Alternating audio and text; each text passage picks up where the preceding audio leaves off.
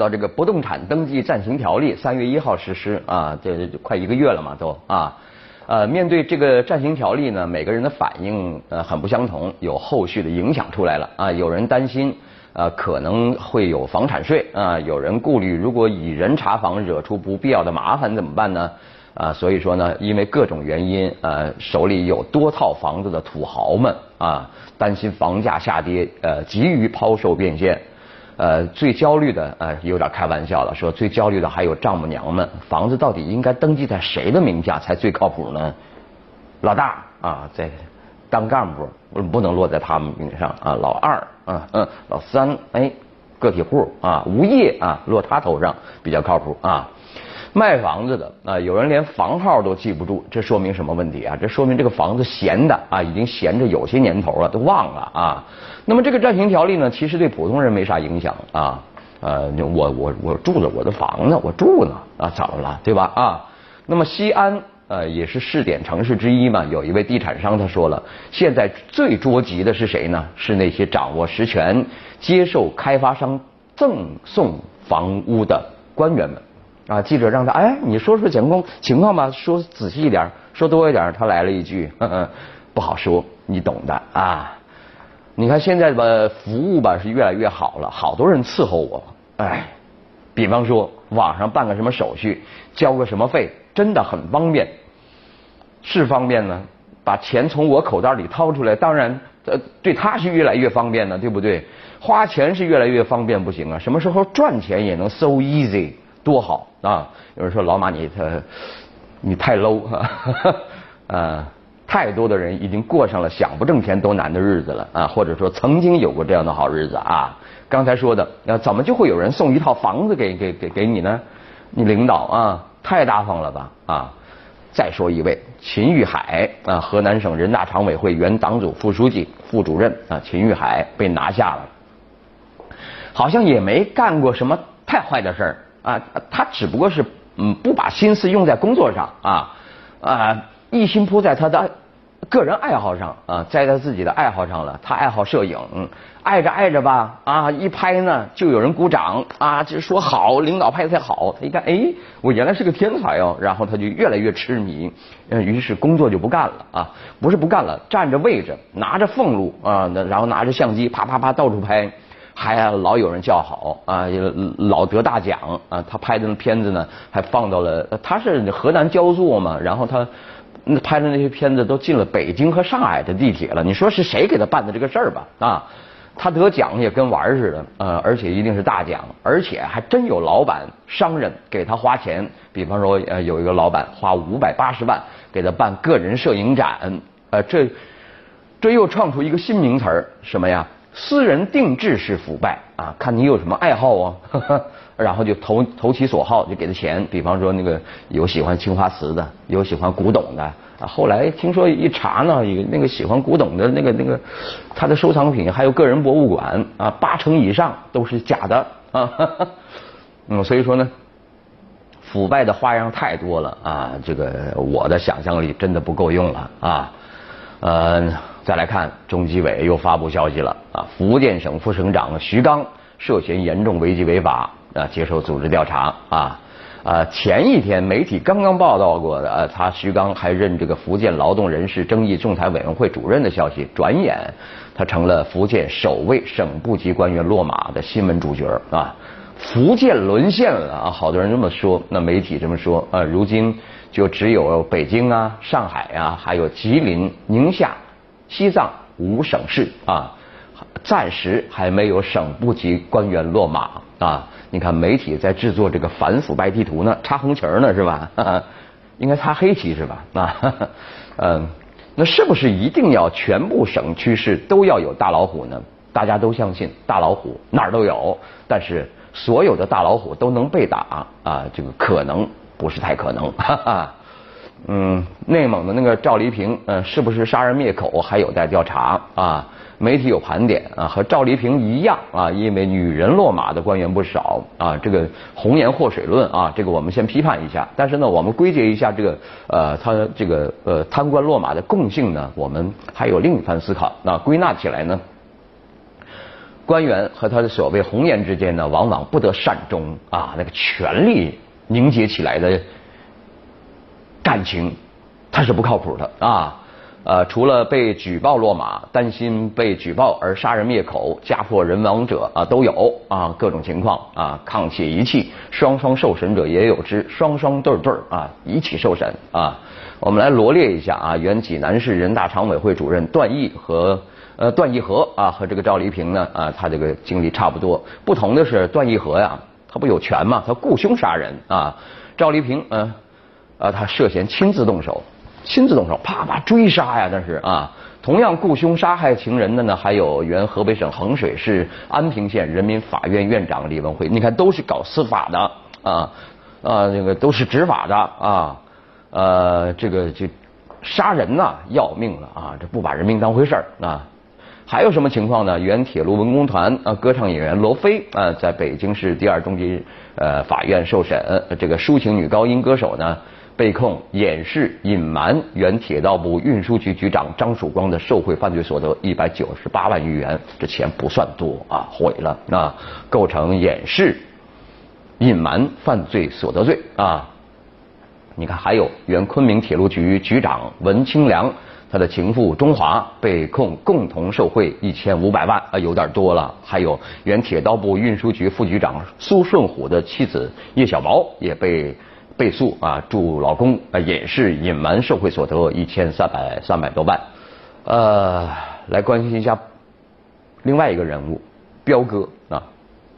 话说，湖南性学专家啊文德元一再提出希望陈光标啊能对冰桶挑战造假做公开道歉，但始终没有回应，因此他准备代表公众聘请律师向陈光标发起公益诉讼。啊，但是呢，有律师就说了，你没找到受害人呢，你没办法对他提提起呃起诉，你又不是政府，政府有时候会在没有受害人的时候呃把你抓了，对吧？啊，呃，所以说呢，呃，这个这位性学家呢，他们征集被彪哥坑了的受害人啊，并免费提供法律援助。怎么被坑呢？就是陈光标不是悬赏一百万吗？他他说他在冰桶里待了三十多分钟啊啊，他说如果能超超过三十多分钟，就给他一百万。要死人的啊！不知道有没有有人给呃冻死冻伤哈？那现现在呢，彪哥呢，嗯，迫于无奈已经承认了，因为他撒的这个谎太低级了啊，也道歉了。这事儿我们应不应该认真一下呢？其实应该啊。当初他作秀的时候啊，记忆犹新吧啊。不用性学家说五分钟泡冰水导致不育啊，稍有生理常识的人。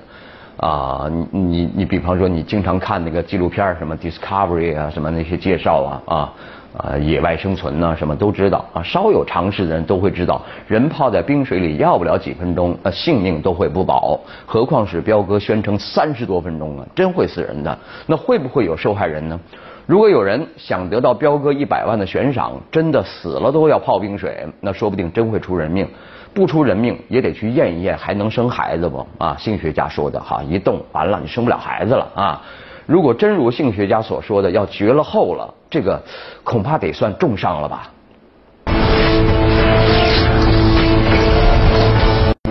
哼，陈光标究竟是啥问题啊？有人说他有那个什么，我们不能这么说人家，但是呢，我们总在分析他到底这个问题出在哪儿啊？我们通过一篇评论，我们来分析一下。陈光标离慈善修养还有多远？去年的冰桶挑战中呢，陈光标啊曾经发视频说了，他在零度以下的这个冰水里浸泡了三十分钟，呃，若有人超越他，他就捐款一百万啊。陈光标最近呢，终于承认是造假了啊。评论说，从承认造假总比造了假还死不承认的好，但他竟然把它解释为带有夸张成分的行为艺术啊。造假是造假，行为艺术是行为艺术啊，把两者混为一谈，不能不说是别有用心啊。这些年，陈光标以高调行善呃呃呃著称啊，不论是堆钱墙，还是让慈善秀漂洋过海来到纽约时代广场，都让他获得了极高的关注度啊。这次却不一样，因为这个涉及慈善的一个底线问题——诚信啊。慈善本身是一场心与心的抱团取暖，如果被欺骗呃染指呃，就算是心良意美呃，还嗯怎么说都是脱离了慈善的本意，不不能有虚的假的啊。啊，陈光标尽管可以说，即即便是我造了假，也是为了慈善呢，嗯，但是需要指出的是，靠造假与表演支撑的慈善是功利而虚伪的啊。且不说造假是对慈善的亵渎，造假行为一旦被拆穿，则意味着慈善公信力的破产，也直接导致善款来源的减少。可以说，靠高调慈善表演而起家的陈光标，一半是慈善家，一半是演员，甚至演员呢做的比这个慈 慈善家啊。更好，那说他是演员呢，又不职业，那演技还被人挑刺儿；说他是慈善家呢，他又不具有最起码的慈善修养，错乱啊！他的错乱呢，就在于他热衷于慈善，却又离健全的慈善修养太有遥远了。啊，评论说什么时候慈善家的慈善修养与慈善能力匹配了，中国的慈善事业才能真正说是成熟了。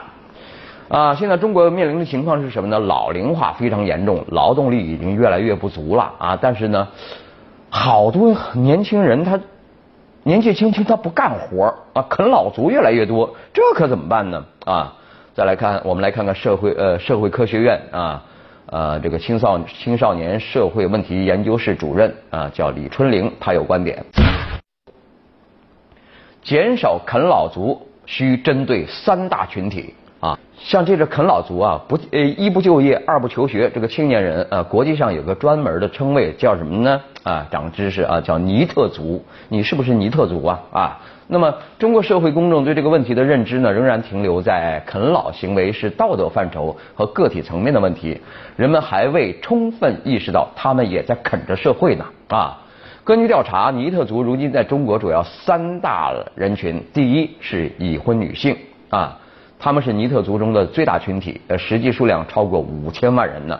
他们中的一部分呢，呃，是由于生育子女和照顾幼儿而停止工作，这个蛮正当啊。另一部分呢，还从没有参加过工作啊。第二是在城镇乡村活动的县域社会青年，杀马特。中国的尼特族中呢，百分之七十六点一是农业户口，百分之二十三点九是非农非农户口啊。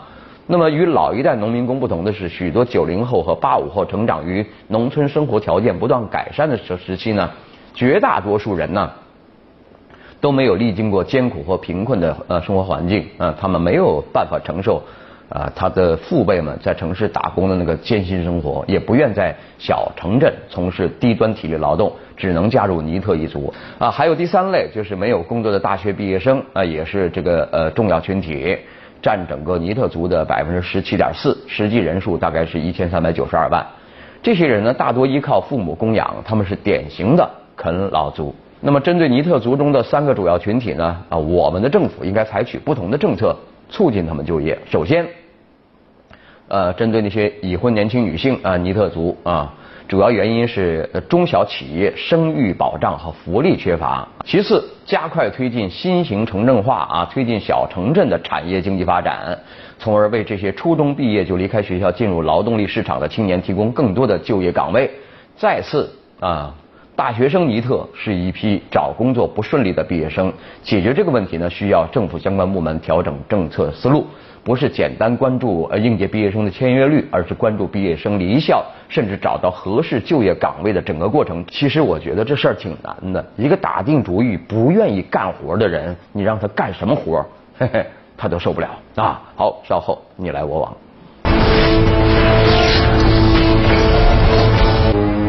啊，清华大学时隔五年恢复足球招生，啊，文化课考试的难度就跟高考差不多。呃，招生办主任说了一是国家十分重视校园足球，二是清华历来有此传统。那我们来看听听网友们的看法。有位说猫将，他说了，清华你的节操呢？作为象牙塔之巅的所在，你对不对对得起你的名字呀？还有一位说了，体育这么轻松快乐的一件事，为什么在中国这么刻意呢？嗯，那好了，那今天晚上节目就是这样吧。哦，明天晚上再继续聊，拜拜。不管时空怎么转变，世界怎么改变，你的爱总在我心间，你是否明白？我想超越这平凡的生活，注定。